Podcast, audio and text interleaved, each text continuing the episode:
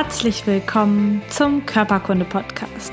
Der Podcast, der sich mit Leidenschaft um Körper und Gesundheit kümmert. Ich bin Lisa Mesters. Schön, dass du dabei bist.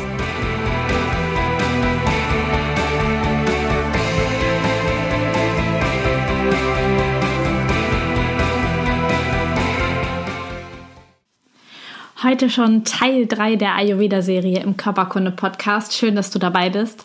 Heute ist Karina Preuß im Interview und sie ist die Inhaberin und die Geschäftsführerin des Ayurveda Parkschlösschens und sie hat unglaublich viel Ahnung von Ayurveda. Ich glaube, sie lebt und atmet Ayurveda in jeder Lebenslage und fühlt mit so viel Liebe dieses Hotel und auch die Gäste, die sie da hat, durch die verschiedenen Kuren. Und heute geht es ganz besonders um die Panchakarma-Kur, also um die Entgiftungs- und Ausleitungskur aus dem Ayurveda. Und das passt gerade richtig jetzt in die Frühlingszeit, weil irgendwie ganz viele Leute dort ähm, Bedarf haben, gerade auszuleiten und zu entgiften. Und ich selbst starte auch wieder im März ähm, eine Woche, wo es bei mir rund um das Thema Entgiftung geht. Wenn du mehr dazu wissen willst, kannst du mal bei Facebook in den Veranstaltungen gucken vom Körperkunde Podcast oder du schreibst mir einfach eine E-Mail, dann informiere ich dich natürlich gerne.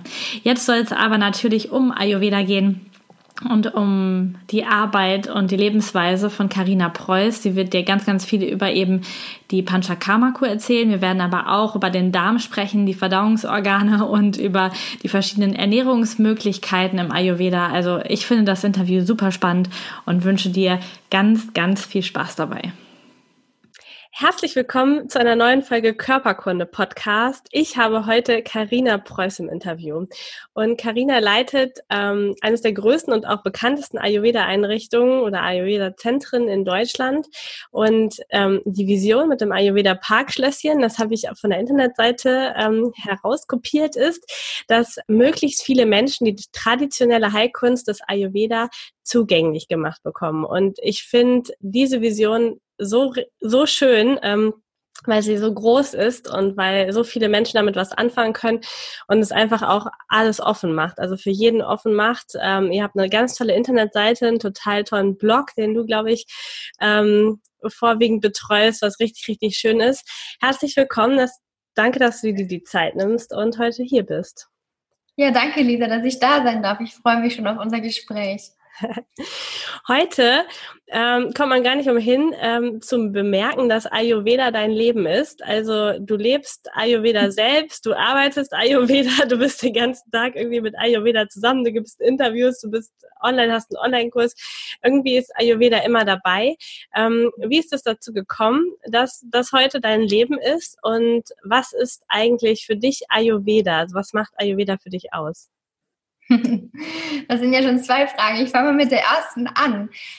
Ja, wie bin ich dazu gekommen? Ich muss sagen, ich bin quasi irgendwie da reingeboren. Ähm, ich persönlich glaube auch an ähm, ja, mehrere Leben und dass man sich irgendwo als Seele die Eltern aussucht. Und ich muss sagen, als kleiner Stöpsel, also als ich noch ein, zwei, drei war da oder auch ein bisschen älter, da hatte ich eigentlich nicht wirklich den Zugang zu Gesundheit. Und auch als meine Eltern dann anfingen, äh, selber in die Richtung Ayurveda zu gehen und eben das Ayurveda Parkschlösschen ja, kreiert haben, da war ich auch noch nicht wirklich mit verbunden, weil ich war drei Jahre alt, als mein Vater diese Idee bekommen hat und dann sechs, als sie das Hotel eröffnet haben.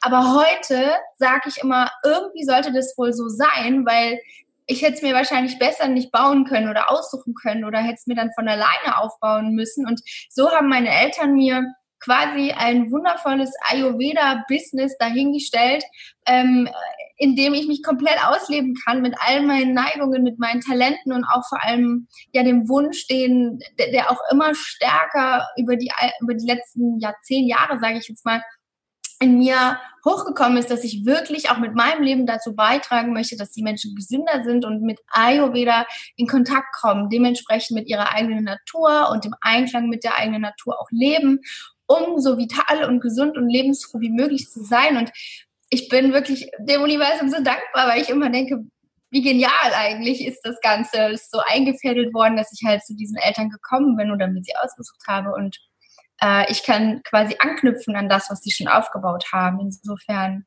ja, so ist es dazu gekommen. Quasi unbewusst, aber vielleicht doch bewusst. Mhm, bestimmt.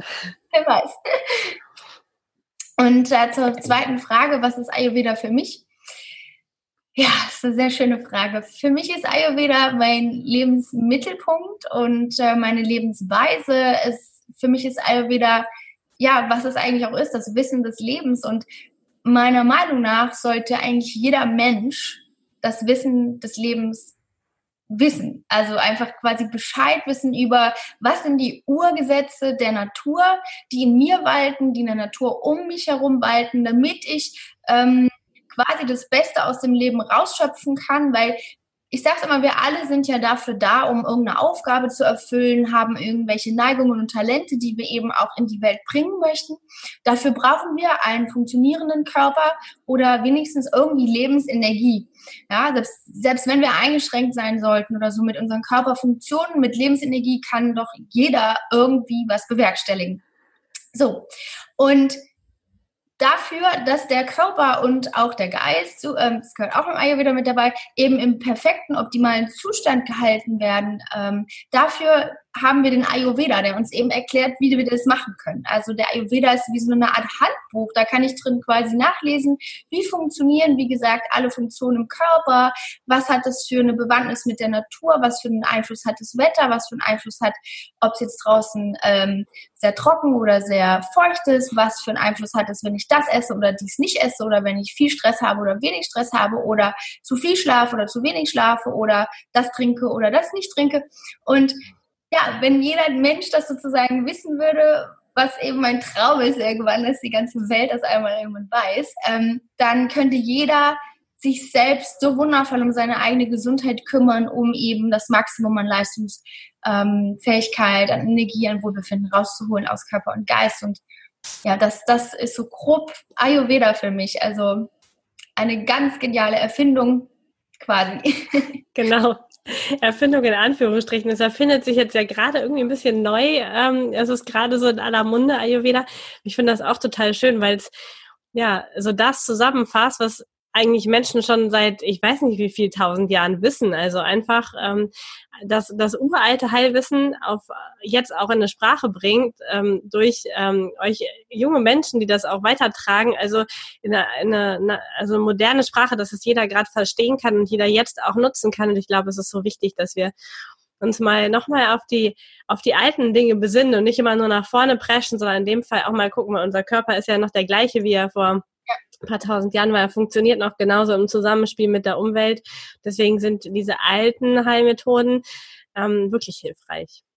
Ja, wobei man dazu sagen kann, das ist eine alte Heilmethode, weil Ayurveda ist ja eigentlich ein ganzes Medizinsystem. Aber dadurch, dass es auf den Naturgesetzen ähm, basiert, die sind ja, die, die walten ja von Anfang an, von dem es Leben gibt, ja, also bis heute und bis in alle Zukunft, äh, wenn es Leben gibt. Also insofern, da kann man gar nicht sagen, das ist unaktuell, sondern Ayurveda ist immer in diesem Zeitpunkt hochaktuell. Und das ist auch, glaube ich, das, was heute so, so viele Menschen anzieht und eben fasziniert, weil wir durch das Wissen des Ayurvedas, was ja auch übersetzt das Wissen des Lebens heißt, also dadurch, dass wir Ayurveda, also alle uns wieder mehr aneignen und wieder mehr zu unserem eigenen Naturell zurückfinden, wieder mehr auch spüren, dass das Ganze total stimmig ist. Dadurch verliert es so ein klein bisschen diesen, ja, diesen Anschein, dass das irgendwie nur eine alte Wissenschaft ist, weil es ist wirklich immer hochaktuell. Ayurveda ist nie unmodern und funktioniert auch auf dem ganzen Globus. Also es ist nicht einfach nur eine rein indische Medizin oder ein Heilsystem, was nur mit den indischen Kräutern funktioniert. Nein, es funktioniert mit allen Kräutern auf der Erde, weil man ja eigentlich nur rausfinden muss, welche Wirkungsweise hat jetzt das Kraut, zum Beispiel Lavendel oder Rosenblätter oder sowas. Das wächst auch alles wunderbar hier, ja. Oder Thymian oder was auch immer ist. Bei den Eskimos gibt es wahrscheinlich weniger, was wächst, aber na, alles hat einen Einfluss auf uns und wenn wir das kennenlernen, dann können wir schauen, passt es zu meinem Naturell oder eben nicht, ist es gesundheitsförderlich oder eben nicht und dann integriere ich es eben in meine Ernährung oder eben nicht. Ja, also Ayurveda sieht da sozusagen ähm, alles offen und bezieht alles, was der Globus so hergibt, mit ein. Ja, ah, sehr schön. Ähm, ich weiß nicht, ob du jemals, wenn du so aufgewachsen bist, überhaupt schon mal bei einem normalen Schulmediziner warst, wenn du sowieso immer an der Quelle warst, bei dir im Ayurveda Parkschlösschen und da ja auch ein Ayurveda Arzt vor Ort ist. Ähm, vielleicht warst du aber schon mal irgendwo und hast das klassische System kennengelernt. Ähm, ja. Was machen für dich diese Unterschiede aus? Also was macht Ayurveda so anders ähm, zu unserem, zu unserem westlichen Medizinsystem? Ja, also ich muss ganz klar sagen, ich war sehr oft beim normalen Doktor früher. Als Kind hat meine Mutter natürlich, wie gesagt, ich war drei, als mein Vater die Idee hatte und sechs, als wir das Hotel eröffnet hatten. Und wir haben auch eine Stunde entfernt gewohnt in Mainz, da komme ich her. Und das Hotel ist ja in Traben-Trabach. Also es ist eine Stunde Fahrt und wir sind natürlich jetzt nicht für jeden kleinen Arztbesuch oder sowas dann nach Traben-Trabach gefahren.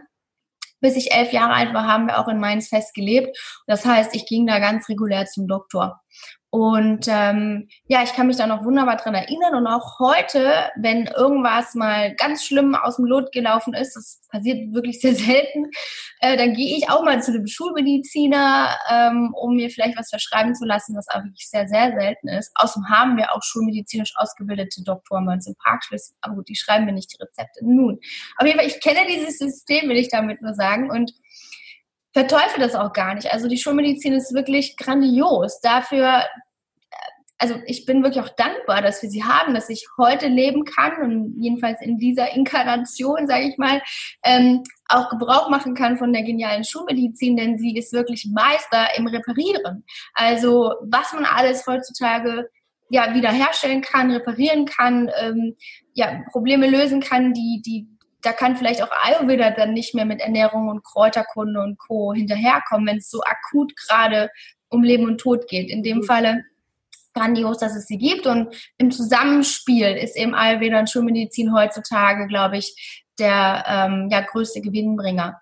Und der Unterschied ist nämlich, dass wir im Ayurveda den Menschen komplett holistisch anschauen. Also wir wir gucken an, was ist das Urnaturell? Ähm, das sind diese Doshas, das hat der Natalie schon besprochen im Podcast. Das heißt, die Doshas, Vata, Pitta und Kapha machen unsere Grundkonstitution aus und dort ähm, hat ja, oder jeder hat ja nochmal so sein eigenes Naturell, wie diese drei Doshas miteinander vermischt sind und wie sie sich genau im eigenen Individuum ausdrücken. Und dieses Urnaturell gilt es eben kennenzulernen und da schaut zum Beispiel ein Ayurveda-Mediziner als allererstes hin. Der schaut, wie ist dieses Unnaturell. Das ist wahrscheinlich auch schon besprochen worden ne, mit äh, Dr. Hascha Kramminger. Genau. Und ähm, insofern, ich kürze es mal ein bisschen ab. Also ähm, das Unnaturell wird angeschaut und dann wird eben genau geguckt, okay, wie ist der Lebensstil?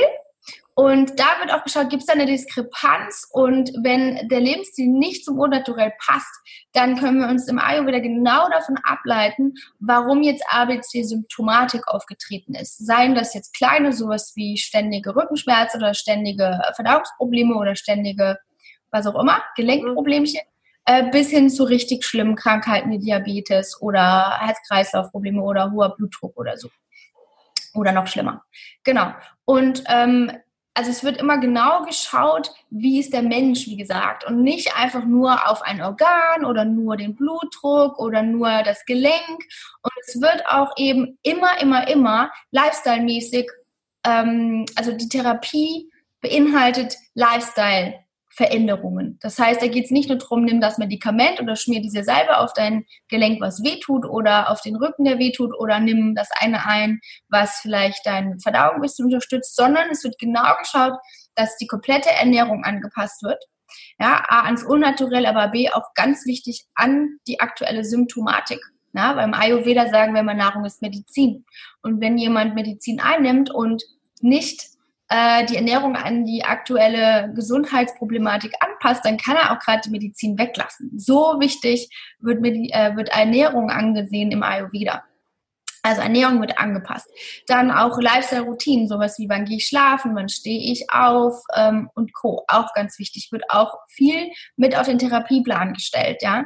Ähm, was natürlich normale Schulmediziner in den meisten Fällen einem nicht raten oder irgendwie auch gar nicht wissen, was sie da raten äh, sollen. Ne? Das, das das lernen die einfach gar nicht. Kann man ihnen gar nicht vorwerfen, die lernen es einfach nicht. Ähm, ja, und dann Stressmanagement, Entspannungsmanagement, Sport, Bewegung und Co. Alles kommt sozusagen mit auf den Therapieplan. Bis hin zu meditieren Sie mal oder äh, laufen Sie mal mit den ähm, Füßen barfuß durch einen kalten Bach, um sich runterzukühlen oder gehen Sie mehr in die Sauna, um sich aufzuwärmen.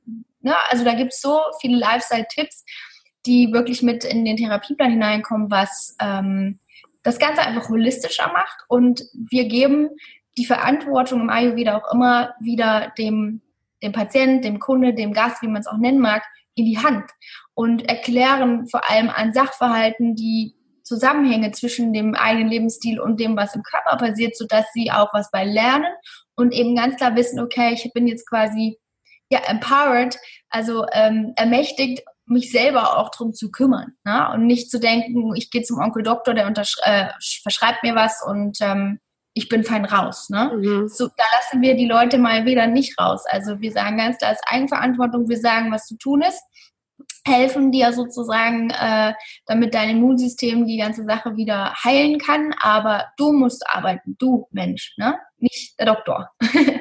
Insofern, ja, gibt es da also viele große Unterschiede und der Mensch als Ganzes ist eben im Mittelpunkt und nicht das Symptom. Ja, Ah, das ist so schön, das gefällt mir so gut. Also ist auch das, was ich jetzt schon vom Ayurveda mitbekommen habe und das ist so cool.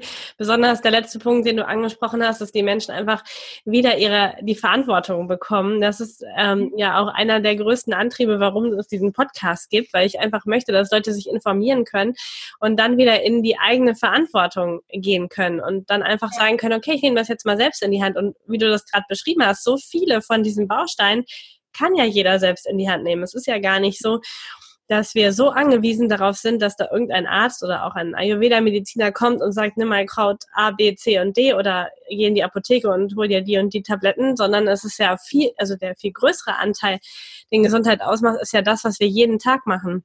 Ja, ähm, total. Die ja. täglichen Routinen, genau, bestimmen unsere Gesundheit letztendlich.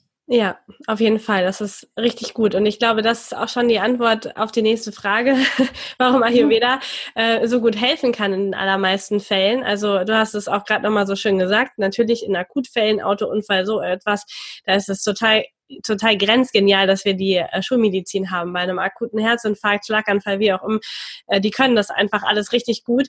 Und bei allen chronischen Erkrankungen, aber bei allem, was jetzt nicht akut ist, ähm, ist es viel, viel sinnvoller, in, in ähm, andere Therapierichtungen, zum Beispiel ins Ayurveda zu schauen. Und ähm, weil da die Lifestyle-Veränderung so wichtig ist, kann Ayurveda, glaube ich, einfach auch so gut helfen. Ja, genau. Und war, war vor allem auch, weil Ayurveda eben den den Mensch erst einmal in der Grundnatur kennenlernt und wirklich alles so individuell abstimmt dann, weil für jeden heißt das wirklich was anderes, gesund zu leben. Ja. Und äh, das macht wirklich dann einfach ein riesen Potenzial aus, dass auch wirklich durch ja das, das perfekte Puzzle zu diesem Naturell äh, dann einfach am allermeisten mal rauskommen kann. Also es ist wirklich dieser individuelle Ansatz ist auch ganz, ganz, ganz wichtig. Ja. Das heißt nicht pauschal, alle sollen nur noch Salate essen oder Joghurt essen oder alle Fleisch oder kein Fleisch oder dies oder das oder jeden Tag dreimal Fisch. Ähm, na, also es ist übertrieben teilweise, aber also es ist wirklich, jeder kriegt seine ganz speziellen ähm, Tipps oder Vorschläge ähm, sozusagen präsentiert und ja, das macht wirklich einen riesen, riesen Unterschied, weil wir können nicht alle über einen Kamm scheren. Man kann nicht sagen, das und das ist für alle gesund. Nein, mhm. ist einfach ja, also hilft Ayurveda auch so ein bisschen, dass man seinen eigenen Körper, also die Sprache wieder ähm, verstehen lernt. Also weil das ist ja, glaube ich, heute auch ein, ein Riesenproblem, dass die Leute einfach nicht mehr wissen, was gut für sie ist. Und wenn man dann so eine Eingliederung kriegt und auch so gesagt, guck mal, du bist der und der Typ und geh mal in die und die Richtung, dann, ähm, dann lernt man doch in dem Prozess des Ayurveda auch wieder so ein bisschen was was einem selber gut tut zu spüren, oder? Wie ist es bei dir? Brauchst du jetzt immer noch einen Rat von jemandem, der dir das von außen sagt, oder ist das für dich jetzt schon so in Fleisch und Blut und du weißt, worauf du Lust hast und dann geht das? Genau, ähm, ich sage das auch immer, mein, mein Slogan sozusagen, ähm, der aus der Tiefe des Ayurveda quasi aber auch spricht, ist Live by your inner wisdom. Also, dass wir nach unserer inneren Weisheit leben sollen. Und da geht es nicht nur um die Herzensweisheit oder Intuition, ähm, was jetzt äh, menschliche Beziehungen oder was auch immer ausmacht, sondern da geht es auch ganz stark um Körperweisheit. Der Körper signalisiert den kompletten Tag durchweg immer den Ist-Zustand, ja. Und viele Menschen haben sich da komplett von wegbewegt, dass sie einfach gar nicht mehr wirklich merken, was der Körper signalisiert. Ne? Also ähm, in den feinen Nuancen schon gar nicht, aber selbst teilweise nicht, wenn der richtig hardcore anklopft und sagt, hey, da ist was falsch und da musst du was ändern. Ähm, die meisten wissen eh nicht, wie sie es ändern sollen. Vielleicht hören sie deshalb nicht hin oder so, oder sind einfach ignorant oder eben so unfeinfühlig, also so stumpfsinnig. Und die Gesellschaft mit diesen tausend Diäten, jede Woche kommen hier neue raus und Co. Und äh, die verkopfen auch dieses Gesundheitsthema total und versuchen nach Listen zu leben und nach das, was irgendwo geschrieben ist. Aber eigentlich, ich sage immer, Ayurveda steckt in uns drin, wenn wir wirklich uns ganz speziell und vor allem sehr ähm, eng mit unserer inneren Körperweisheit verbunden fühlen, dann merken wir die ganze Zeit, wie es dem Körper geht, können Schlussfolgern, ah, okay, ähm, jetzt habe ich irgendwie gerade zum Beispiel ja, also ich habe es jetzt nicht gerade, aber ein Beispiel, ich, zum Beispiel, ich hätte jetzt Blähungen, ja, dann weiß ich ganz genau, ah, okay, was habe ich denn jetzt gegessen vor drei, vier Stunden und dann analysiere ich das gerade und sage, ah, okay, da waren vielleicht schwarze Bohnen mit dabei und äh, es war schon mal vor drei Monaten so, die vertrage ich wohl nicht so gut. Ähm, äh, vor vier Monaten habe ich sie aber auch gegessen, da war es mittags, jetzt war es zweimal abends, dann schlussfolgere ich, ah, okay, am Abend ist ja mein Verdauungsfeuer nicht so gut, die schwarzen Bohnen sind wohl für mich nichts abends. Ja, da mag aber ein ganz anderer sagen, nö, macht mir überhaupt nichts aus. Ja, also der kann sie dann abends essen, ich lasse sie abends weg, esse sie mittags oder gar nicht. Und ähm, ne, das ist das, wo man aber auch wirklich mit arbeiten kann oder in dem Falle muss, wenn man immer mehr eben reinfühlen möchte und immer mehr selbst sich kennenlernen möchte. Und insofern Ayurveda-Studium läuft auf mehreren Ebenen ab. Kognitiv, ich lerne erst einmal diese ganze Grundtheorie, aber dann geht es auch wirklich ans innere Erforschen, weil diese Grundgesetze walten ja ja 24/7, also immer in uns und die feedbacken wie gesagt und wir können die auch die ganze Zeit in uns drin erforschen. Also na, mit dem Ayurveda kognitiven Wissen können wir das Ganze äh, auch überprüfen. Stimmt es überhaupt für mich oder wie prägt sich jetzt was bei mir ganz genau aus? Und insofern ist es schön, dass du das ansprichst, weil diese Körperweisheit, das, das ist mir so ein Riesenbedürfnis, dass die Menschen das wieder richtig erwecken ähm, und da einfach dieses Gespür wieder für bekommen und dann einfach, na, eben, ich lebe tatsächlich so, einfach intuitiv die ganze Zeit merken, wie geht's mir, was brauche ich jetzt ähm, und dann ist das Ganze auch überhaupt nicht wirklich verkopft, sondern es ist so total, ja, einfach im Flow. Genau, und dann ist es auch gar nicht, ähm, also gar nicht schlimm. Ich habe das ganz häufig, dass Leute zu mir sagen, boah, wie du lebst und das ist ja, boah, ist ja anstrengend und so gesund und du isst so viel Gemüse und und das ist ja total schlimm und dann morgens direkt heißes Wasser und also so, du musst ja auch immer dein Wasser mitnehmen dann und ach, das ist ja anstrengend und aber ich, also für mich ist es mittlerweile so, dass, dass ich meinen Körper so gut kenne, dass ich weiß, es wird super anstrengend, wenn ich das nicht mache. Korrekt, mir geht's auch so. Und das einfach nur durchzuziehen und einfach nur für mich zu machen, ähm, ist so einfach in dem Moment, wenn ich verstehe, was mein Körper gerade möchte. Eben, eben, mir geht es genauso. Also ich wurde viele Jahre angeschaut wie irgendwie so ein Alien, dass ich solche Sachen mache und auf manche Dinge auch einfach wirklich bewusst und gewollt verzichte, dass ich sage, ich möchte keinen Alkohol trinken, weil ich einfach also ich war nie Alkoholiker oder bin irgendwie über die Strecke geschlagen groß, ja. Also es hat wirklich einen ganz rein gesundheitsbewussten Grund, weil ich immer mich dann nicht gut fühle, wenn ich den trinke währenddessen nicht, danach nicht. Ja, und warum soll ich mir die Lebensenergie wegzapfen, wenn ich so oder so immer diejenige bin, die am meisten auf der Tanzfläche tanzt? Ohne Alkohol, ja? Weil die anderen meist noch zwei Stunden brauchen, bis sie einen Pegel haben. Und ich denke mir ja, whatever, ne? Ich habe Selbstbewusstsein genug, ich tanze jetzt mal, wenn die Fläche noch frei ist, ne? Und wirbel da rum und habe einen riesen Spaß. Und außerdem habe ich noch eine viel bessere Balance ohne Alkohol. Also, ne, es gibt so viele ähm, logische Gründe eigentlich fürs gesunde Leben. Das ist jetzt nur ein Beispiel, aber auch, dass ich auf Fleisch verzichte. Ich fühle mich so viel leichter, weil ich habe früher Fleisch gegessen, ganz normal wie alle anderen auch. Ich habe teilweise in der Uni gehangen und habe geschlafen auf der Schulter meiner Freundin, weil ich nicht wach bleiben konnte, trotz dass ich Kaffee getrunken habe, weil dieses riesen Steak in meinem Magen eine komplette Energie verbraucht hat, ja, und ich konnte nicht zuhören. Es war total anstrengend, es war überhaupt nicht schön. Am Ende hat sich da das Steak überhaupt nicht gelohnt, ja, in den meisten Fällen. Und heute esse ich halt einfach kein Fleisch mehr und ähm, habe nicht mehr diese Müdigkeitslöcher in den meisten Fällen. Bin total fit, habe ähm, einfach viel mehr Leichtigkeit in meinem Geist sowie im Körper. Und ja, da könnte ich jetzt noch viel mehr Beispiele nennen. Aber es macht einfach, wie du sagst, so einen großen Sinn und für mich ist das auch überhaupt nicht anstrengend, also null. Im Gegenteil, so wie du sagst, wenn ich das alles nicht mache, weiß ich, dass ich einen Energieabfall habe. Später am Tag und das möchte ich einfach gar nicht. Also das ist mir einfach alles viel zu heilig, äh, immer auf einem guten Energieniveau zu bleiben. Ne? Bis ich schlafen gehe, bin ich immer schön viel fit und wach. Das ist ja. doch viel besser. Das wünschen sich diejenigen eigentlich sowieso auch, die eigentlich versuchen, also die das mit Kaffee aber versuchen hochzuhalten, weil sie sich sonst mit ihrer Ernährung so müde machen und na, also es ist so ein Teufelskreis, ähm, aus dem eigentlich alle aussteigen wollen, aber naja, viele sind halt noch nicht bereit und viele doch. Aber wie gesagt, das ist, also für mich ist es gar nicht anstrengend, so zu leben. Ich freue mich einfach, dass ich so eine Energie hoch habe und dass ich diesen Lifestyle auch äh, kennengelernt habe und auch, dass so viele Menschen sich dafür begeistern einfach und es immer mehr ein Hype hat, ähm, ja, ayurvedisch oder insgesamt einfach natürlich zu leben, weil das ist ja eigentlich das, was Ayurveda propagandiert. Einfach so natürlich wie möglich zu leben und dann hat man auch am meisten davon. Diese Folge wird hier von Blinkist präsentiert. Wie du vielleicht weißt, mag ich sehr gerne neue Dinge zu lernen.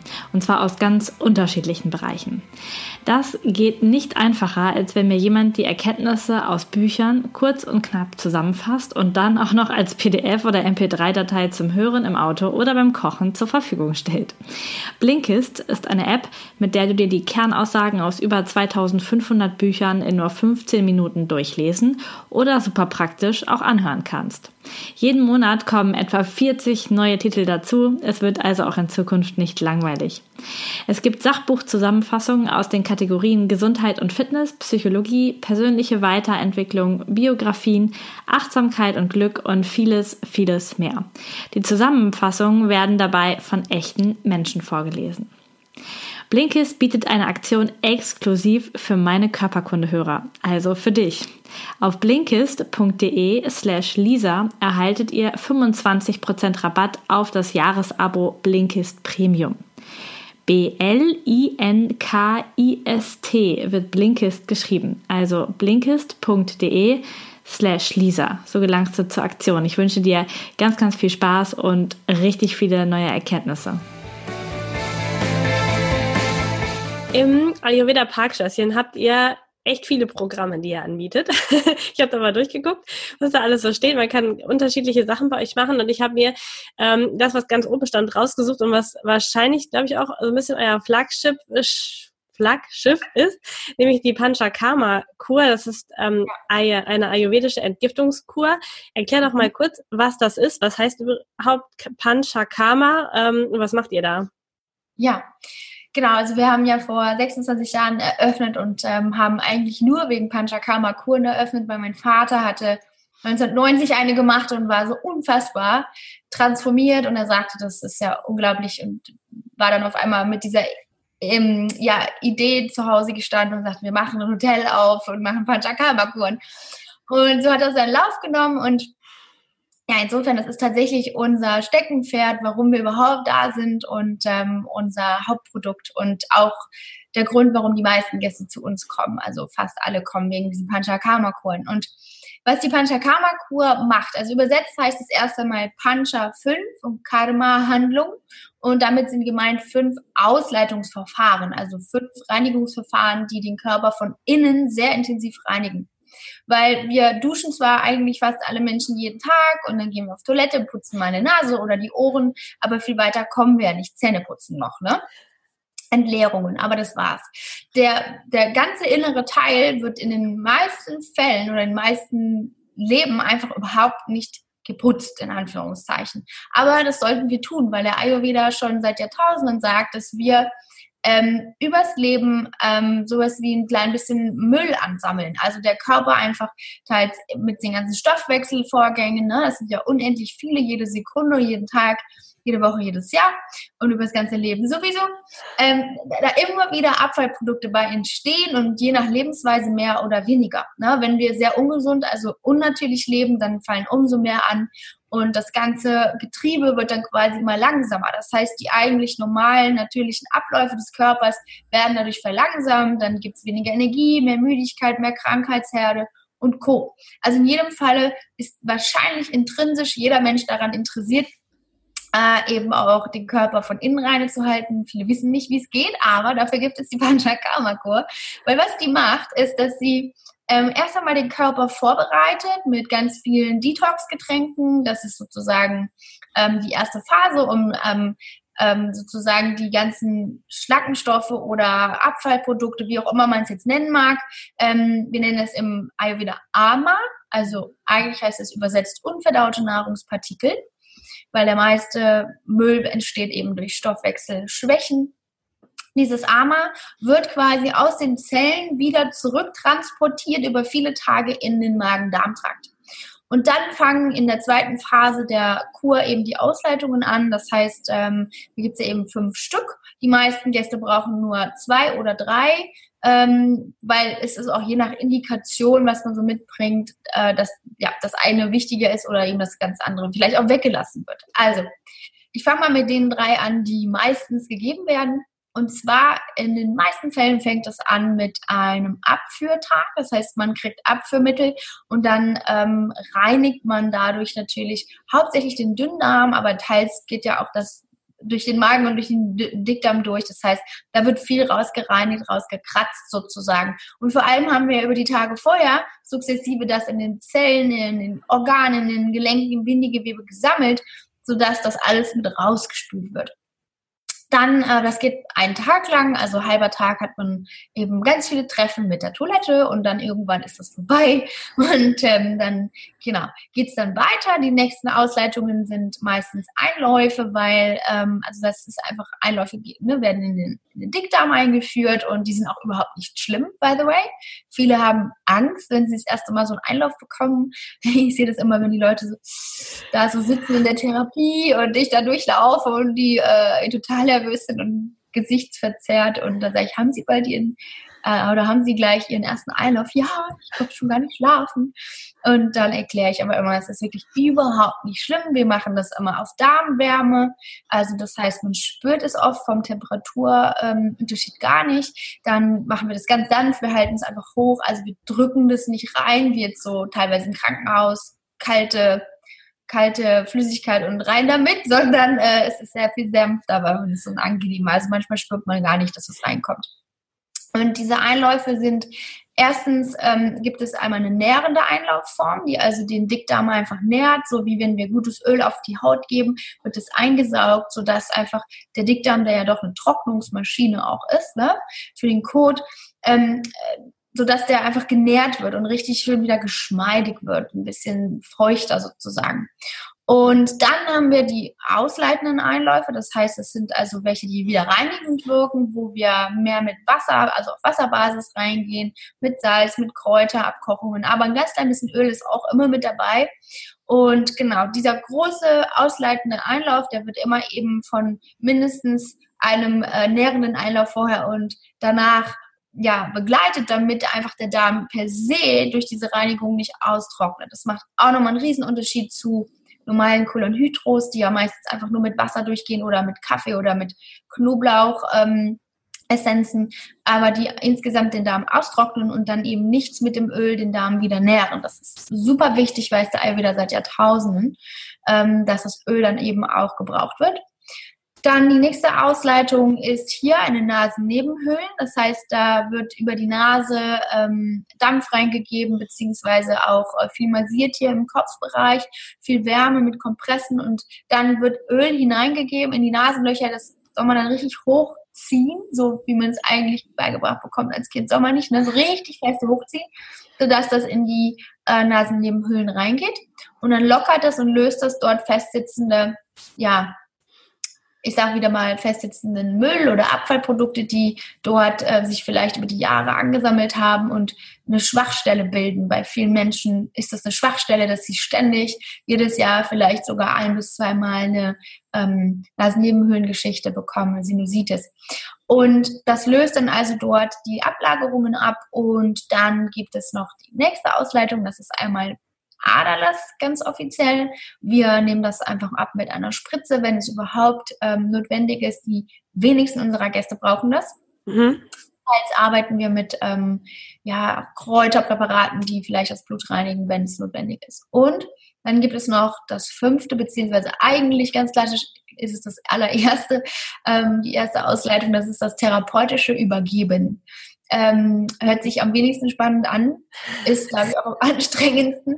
Ähm, ich habe es tatsächlich nicht gemacht, weil ich überhaupt keine Indikation dafür habe, denn man braucht dafür quasi ein Übermaß an Schleim in der Lunge oder es gibt auch noch ein paar andere Indikationen, wo das gut ist, dieses ähm, therapeutische Übergeben zu machen und wo sich einfach ähm, auch hier wieder festsitzende Abfallprodukte, ähm, Belastungen lösen können, ich finde es zum Beispiel eben grandios, wenn jemand Asthma hat, dann sage ich immer, bitte unbedingt diese Therapie machen, weil ich kenne ein paar Leute, die haben Asthma komplett aus dem System rausbekommen durch diese therapeutische Übergebungsmaßnahme.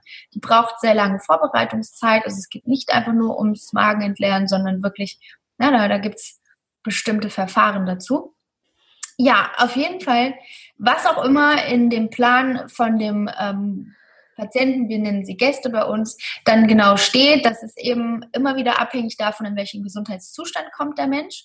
Und da werden also alle Massagen, die da auch jeden Tag wunderschön äh, noch genossen werden, ähm, die werden auch ausgesucht, weil die haben einen großen Stellenwert für die Therapie. Also wir arbeiten mit viel Ölen, wir arbeiten vor allem mit medizinierten Ölen, ja, Kräuter zugesetzt, die also alle nochmal eine bestimmte Wirkung haben, ausgewählt werden, dass sie das ausbalancieren was der äh, Gast mitgebracht hat, was ausbalanciert werden muss. Ähm, wir arbeiten hauptsächlich mit Synchronmassagen, das heißt zwei Therapeuten ähm, gleichzeitig. Das ist wirklich himmlisch. Dann haben wir auch ganz viele so ähm, Folgebehandlungen. Zum Beispiel, stell dir vor, du hast eine 50 Minuten Synchronmassage mit warmem Öl. Das ist wirklich wunderschön. Ähm, im Anschluss kriegst du dann noch einen Stirnguss, 20, 30 Minuten die, das warme Öl über die Stirn gegossen oder ein Nabelbad. Da werden, ähm, da wird ein Teigring gemacht und um den Nabel gesetzt und da wird dann richtig schön viel warmes Öl reingegeben. Das ähm, ja, sind so Folgebehandlungen, die sind auch ganz, ganz wirkungsvoll und ganz toll. Dann, äh, genau, die Ernährung spielt natürlich eine wichtige Rolle in der Panchakarma-Kur.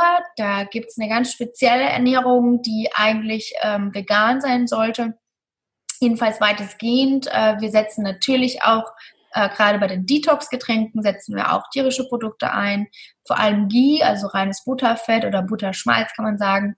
Ähm, Honig wird viel eingesetzt und ähm, ja, teilweise auch manchmal Joghurt, vor allem in Form von Lassi, nicht mit Früchten versetzt, sondern reines Naturlassi.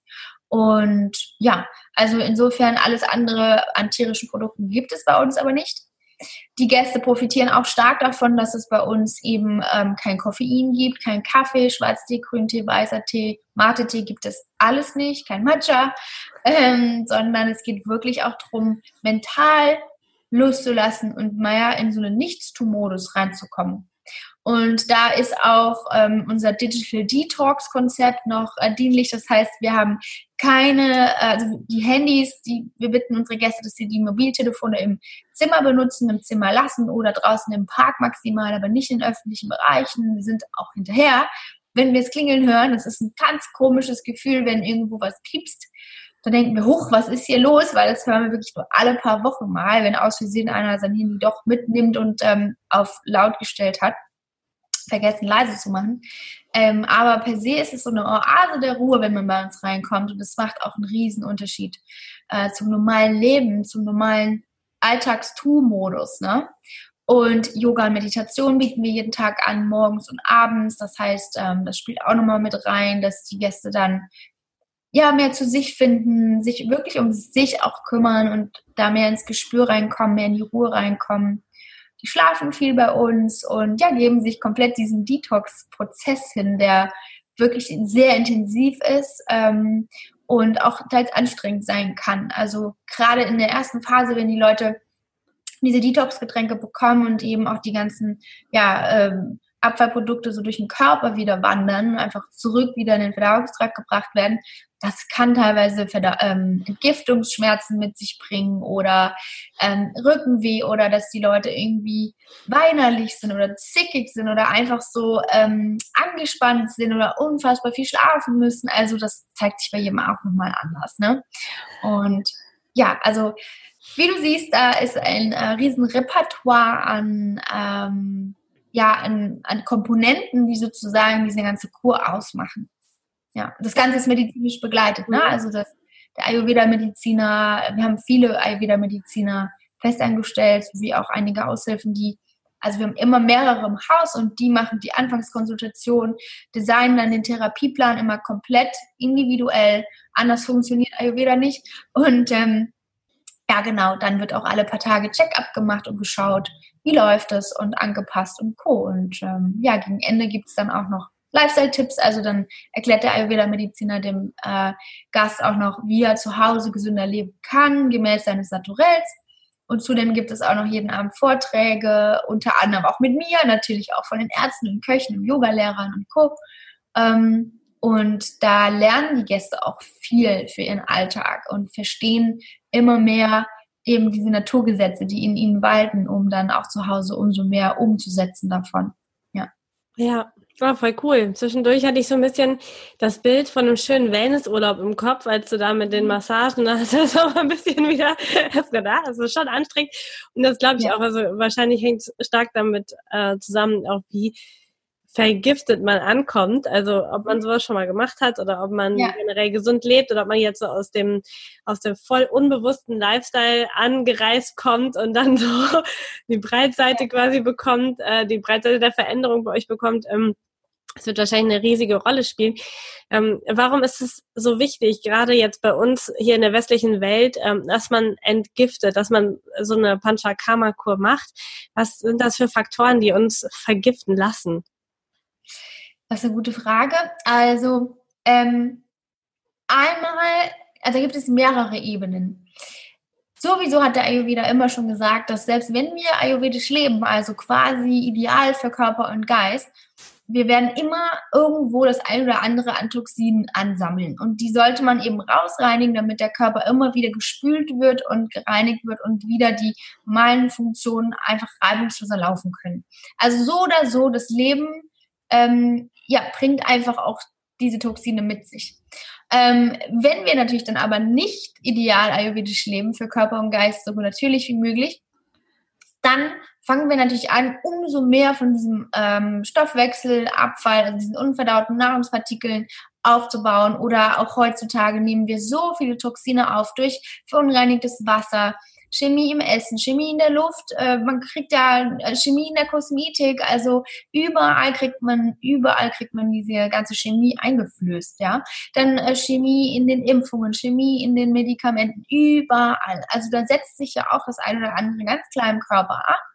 Ähm, aber in den meisten Fällen ist es doch so, dass ähm, das, was unseren Körper wirklich auch sehr, sehr belastet ist, wie gesagt, das, was wir selber uns ähm, ich sag mal, antun, dadurch, dass wir vor allem eine Fehlernährung fahren. Heute sind die Gesellschaftsformen äh, ja, der Lebensweisen so unnatürlich geworden. Ähm, ist wirklich so schade, weil also Essen, Schlafen und Co. das ja, wird ja alles als lästig angesehen und nicht als also schon notwendig, aber lästig notwendig, ne? mhm. ne? Anstatt dass man sagt, okay, ich nutze das, um wirklich, äh, ja, und mache das bewusst so, dass es für mich am besten ist, um eben das Beste dabei rauszubekommen. Das, ähm, das Wissen, das, oder dieser Ansatz, der wird gerade langsam umgepolt hier von äh, Podcastern und Gesundheitscoaches und Co. Aber es braucht noch ein Weilchen, glaube ich. Aber ähm, also die Gesellschaft durch die ungesunden Lebensformen baut immer mehr arme Giftstoffe, Toxine auf. Und darum ist es umso wichtiger, ähm, regelmäßig diese Kuren zu machen. Und immer wieder heißt es eigentlich, sollten wir das wirklich jedes Jahr machen, spätestens mal ab, einem, ab dem 42. Lebensjahr, weil dann auch die Zellregeneration per se einfach langsamer wird. Ne? Und in dem Falle, wo irgendwie bis dahin schon Krankheiten auftreten oder irgendwelche chronischen Leiden, ähm, seien das ständig Zimperlein wie ähm, ständig Migräne oder äh, ständig Verdauungsprobleme oder sowas, was vielleicht ein kleines Zimperlein ist, aber so klein ist es gar nicht, weil Verdauungstrakt ist wirklich sehr, sehr wichtig. Migräne ist sehr störend und Co.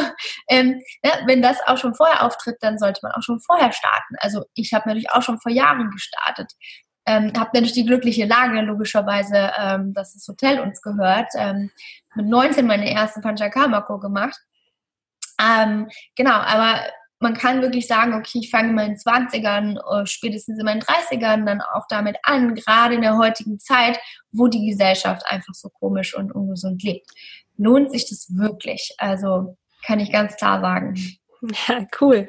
Wie lange dauert das, so eine Panchakarma-Kur äh, bei euch zu machen? Also wie lange würdest du das empfehlen? Wie lange braucht dieser Entgiftungsprozess?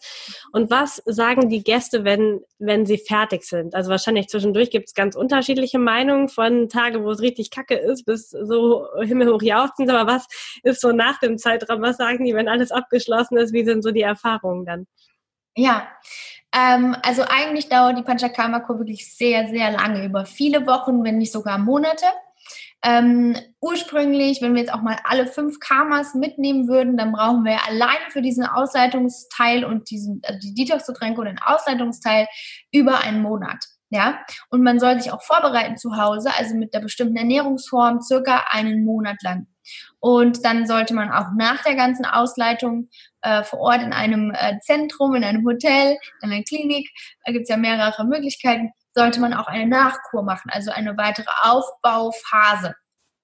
So, und das Ganze dauert also dementsprechend, wenn wir das alles zusammenrechnen, wirklich, lass es mal zwei, drei Monate sein ungefähr, mhm. wo man sagt, ich gehe da rein in den Modus, gehe durch die tiefe Reinigung und komme am Ende wieder dann da raus. Ähm, insofern dauert sehr lange, aber der eigentliche Teil, den man natürlich bei uns bucht, der, ähm, der dauert, sagen wir mal, zwei, drei Wochen. Ähm, wenn wir eben nicht alle fünf Kammers durchlaufen. Äh, ne? Und äh, was es eben in den meisten Fällen auch gar nicht braucht. Es gibt bei uns auch die Kompaktform von zehn Tagen. Ich persönlich sage immer, wenn man zehn Tage hat, ähm, hat man auch zwei Wochen und die sollte man eigentlich schon mindestens investieren. Und wenn man irgendwie Gesundheitsprobleme hat, die vielleicht gravierenderer Natur sind, dann unbedingt lieber die drei Wochen oder länger. Ne? Ideal ist natürlich, man geht auch vorher zum Ayurveda-Mediziner, entweder in der Stadt, wo man wohnt, ähm, oder eben auch bei uns. Da kann man auch ambulante Arzttermine buchen, gar kein Problem. Kommen, Konsultationen machen und wieder gehen oder vielleicht einmal eine Hausführung bekommen und äh, einmal essen vielleicht, dass man mal so ein klein bisschen reinschnuppern kann. Und ähm, ja, dann, dann kann man sozusagen im Vorhinein auch sich schon mal vorbereiten und einfach schon mal schauen, okay, wo stehe ich, was brauche ich, wie intensiv brauche ich es, äh, dass ich diese Kur buche, äh, wie lange soll ich diese Kur buchen und ähm, wie kann ich mich quasi schon ganz individuell auf mich abgestimmt auch vorbereiten. Und das ist so die allerbeste Idealversion. Und ähm, genau, ja, also so lange dauert das. Was war doch die Frage genau, wie die Gäste dann am Ende weggehen? Also, offiziell sagt man, dass zwei Monate nachdem die Kur durchlaufen ist, ähm, dass dann sozusagen das Hoch an Effekt erst kommt. Also der, der, der, die Spitze des, der Wirkung, die zeigt sich erst zwei Monate danach. So ist klassisch äh, ja das beschrieben, weil natürlich, du musst dir vorstellen, wir machen diese Tiefenreinigung und erst danach baut sich ja das ganze Gewebe auf. Danach, ähm, also wieder reibungsloser und noch besser und noch gesünder. Und danach ähm, sind ja erst die Steine quasi aus dem Getriebe genommen worden, sodass das Getriebe jetzt wieder besser läuft. Und das Produkt davon zeigt sich natürlich dann im Nachgang und nicht unbedingt vor Ort. Der ein oder andere Gast sagt zwar schon gegen Ende, wow, ich fühle mich so unfassbar, ich könnte Bäume ausreißen. Ganz viele ähm, sehen das auch schon an ihrer Haut, an ihrer Ausstrahlung, dass sie sich total verändert hat. Wir sehen das auch und wir freuen uns da mal riesig drüber. Einfach vorher, nachher zu sehen. Wir machen keine Bilder, weil die Leute bei Anreise immer keine Bilder machen wollen. Haben wir mal versucht. Aber ähm, bei Abreise sehen wir immer, wie unglaublich ja, viel besser die aussehen. Auch erholter natürlich. Dieses mentale, mh, dieser Erholungsfaktor, der ist auch äh, sehr, sehr wichtig und eben ein sehr starker, den man dann auch bemerkt, ähm, der aber auch nochmal ganz stark vertieft wird durch das, was wir hier vor Ort machen. Also zwei Wochen Parkschlösschen oder Panchakarma-Kur hat einen komplett anderen und viel stärkeren Erholungsfaktor hinten raus gesehen als zwei Wochen Strand. Ja, ja obwohl ich es auch sehr liebe, aber es ist nochmal sehr viel intensiver, was dabei rauskommt. Ähm, logischerweise passiert ja auch viel mehr. Ähm, so, das heißt, die Gäste sagen am Ende, ähm, ihnen geht so gut, sie sind so erholt. Ähm, aber ganz klar, wenn die dann jedes Jahr wiederkommen, sagen die auch, äh, ich hatte noch ein Jahr davon oder über den Sommer oder über den Winter habe ich mich gefühlt wie Jahre davor nicht. Wenn die zum ersten Mal kommen, ne, dann, äh, dann sagen sie, wow, das hat einen riesen, riesen Unterschied gemacht, ähm, wie gesund ich war, wie vital ich war, wie fit ich war, wie es mir ging. Und die meisten berichten auch, dass sie dann die ganzen Tipps, die sie mitgenommen haben, über ungefähr ein Jahr durchgezogen haben und dann irgendwann fängt es manchmal an, wieder so ein bisschen zu bröckeln. und dann äh, sagen viele, ja, haben sie gewusst, okay, sie müssten jetzt wieder buchen, um wieder einen neuen Impuls zu bekommen und einfach auch wieder die Kur zu durchlaufen. Das ja. ist so üblich bei uns, ja. Ja, das ist echt spannend. Ne? Auch, dass, dass die Leute da so viel lernen, merken, dass es ihnen so gut geht und dass sie danach dann trotzdem wieder von der Gesellschaft, von den Freunden, von irgendwem wieder eingefangen werden und so in alte Gewohnheiten zurückgehen und dann wieder einen neuen Impuls brauchen, obwohl sie ja wussten, wie cool das ist eigentlich. Ähm, das führt mich direkt zur nächsten Frage. Ähm, er bringt den Menschen ja auch ganz viel bei und zeigt denen, ähm, wie sie das in den Alltag integrieren können. Mhm. ja, wie funktioniert das? Wie funktioniert das auch für die Menschen, wenn sie dann wieder zu Hause im Alltag sind, das so alles in ihren Alltag zu integrieren? Und was kann denen helfen, dass sie sich da länger dran erinnern? Ja, ähm, ja, damals haben wir natürlich nur von 26 Jahren, ne, haben wir nur zwei Wochen und drei Wochen Pachacama angeboten und haben dann schnell gemerkt, wir müssen die Menschen auch hm, aufklären über das gesunde Leben. Dann fingen also diese abendlichen Vorträge direkt an, also ziemlich seit Anfang an.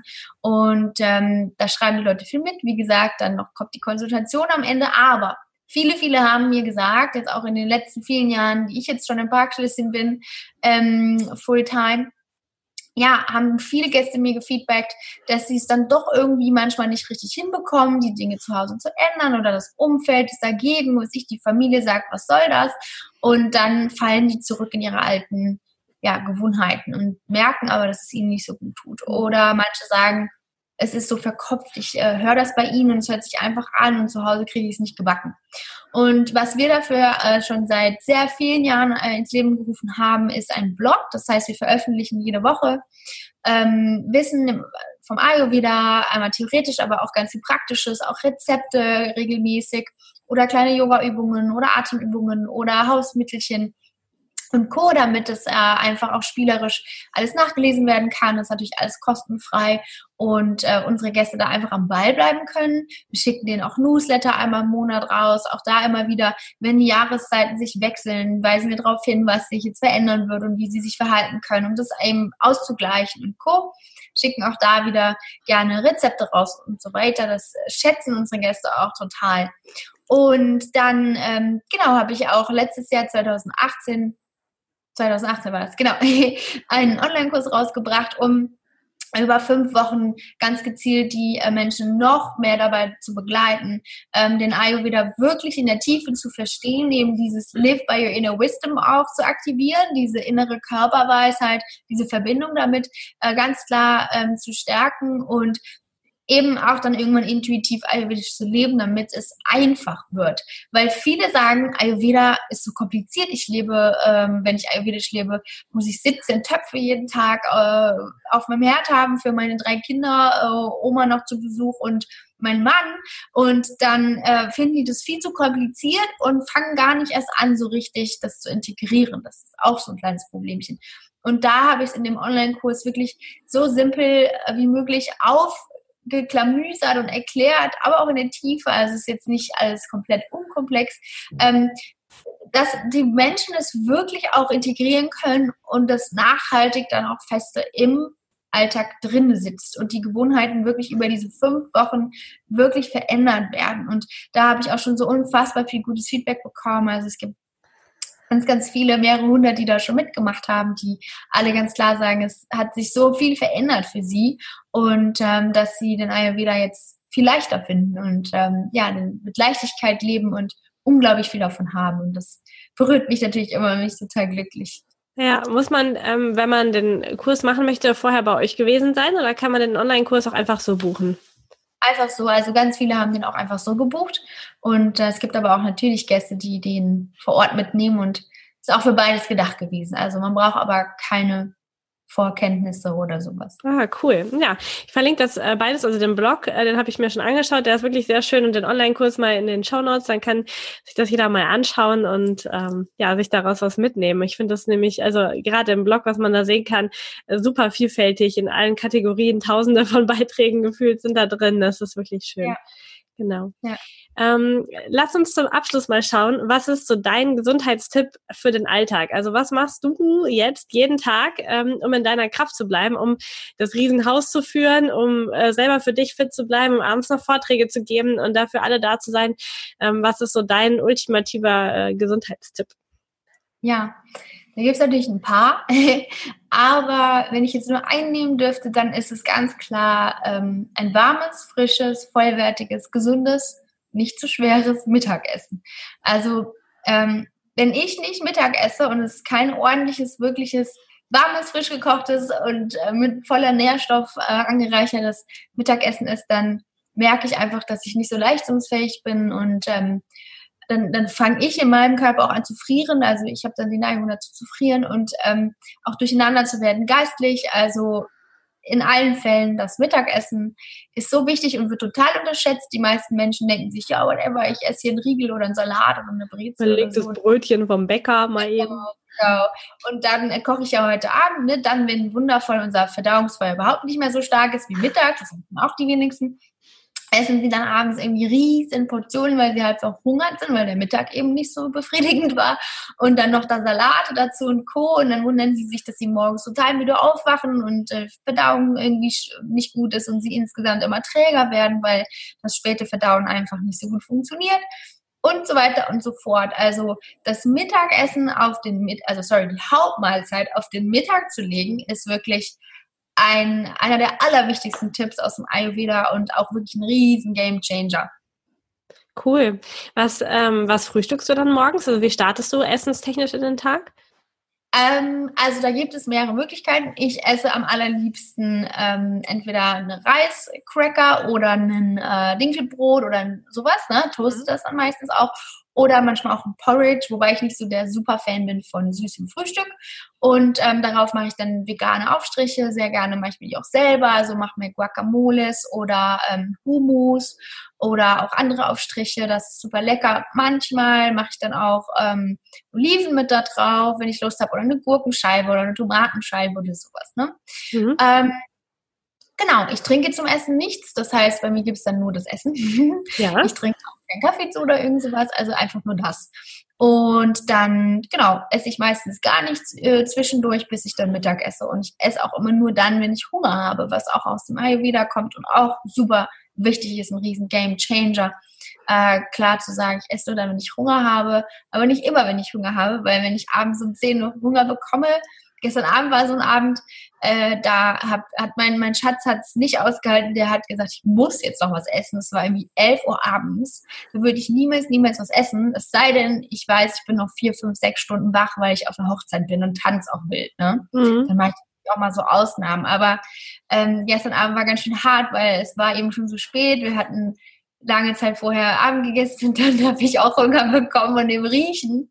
War so lecker, aber ich habe durchgehalten, weil ich ganz klar gesagt habe, nee, dann bin ich morgen für mein Podcast-Interview irgendwie müder und träger und ähm, das bringt nichts. Ich werde von Arma aufbauen, weil meine Verdauung es never ever hinbekommt, ähm, ja, das alles noch zu verdauen, weil danach sind wir durch das Bett gegangen. Ne? Also das mit dem Essen direkt vorm Schlafen ist auch ganz klar etwas, was der Ayurveda gar nicht gut findet, weil er weiß, dass es einfach uns nicht gut tut.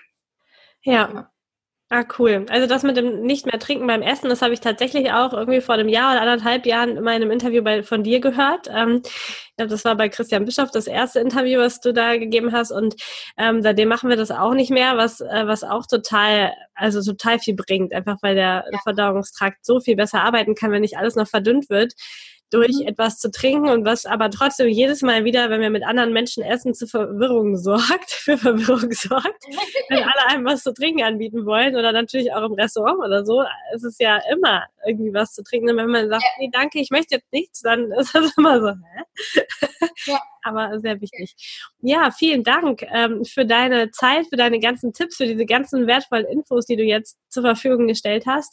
Ähm, ich bin super gespannt, wie viele Leute ähm, jetzt auch planen, ähm, mal zu euch zu kommen und so eine Panchakarma-Kur zu machen. Ähm, ich habe dir schon in meiner E-Mail geschrieben, dass es bei mir auf dem, ähm, auf dem Vision Board mit draufklebt. Ähm, Parkschlösschen, genau. Ähm, das, äh, und ich werde bestimmt irgendwann kommen. Ähm, äh, gucken wir mal, dass das nächstes Jahr wahrscheinlich klappt. Und dann ähm, werden wir uns auch persönlich mehr kennen. Vielen genau. Dank. Ja, danke dir, Lisa. Und ähm, ja, danke fürs Zuhören und alle, die zugehört haben. Und ähm, fangt an mit Ayurveda. Es tut so unglaublich gut.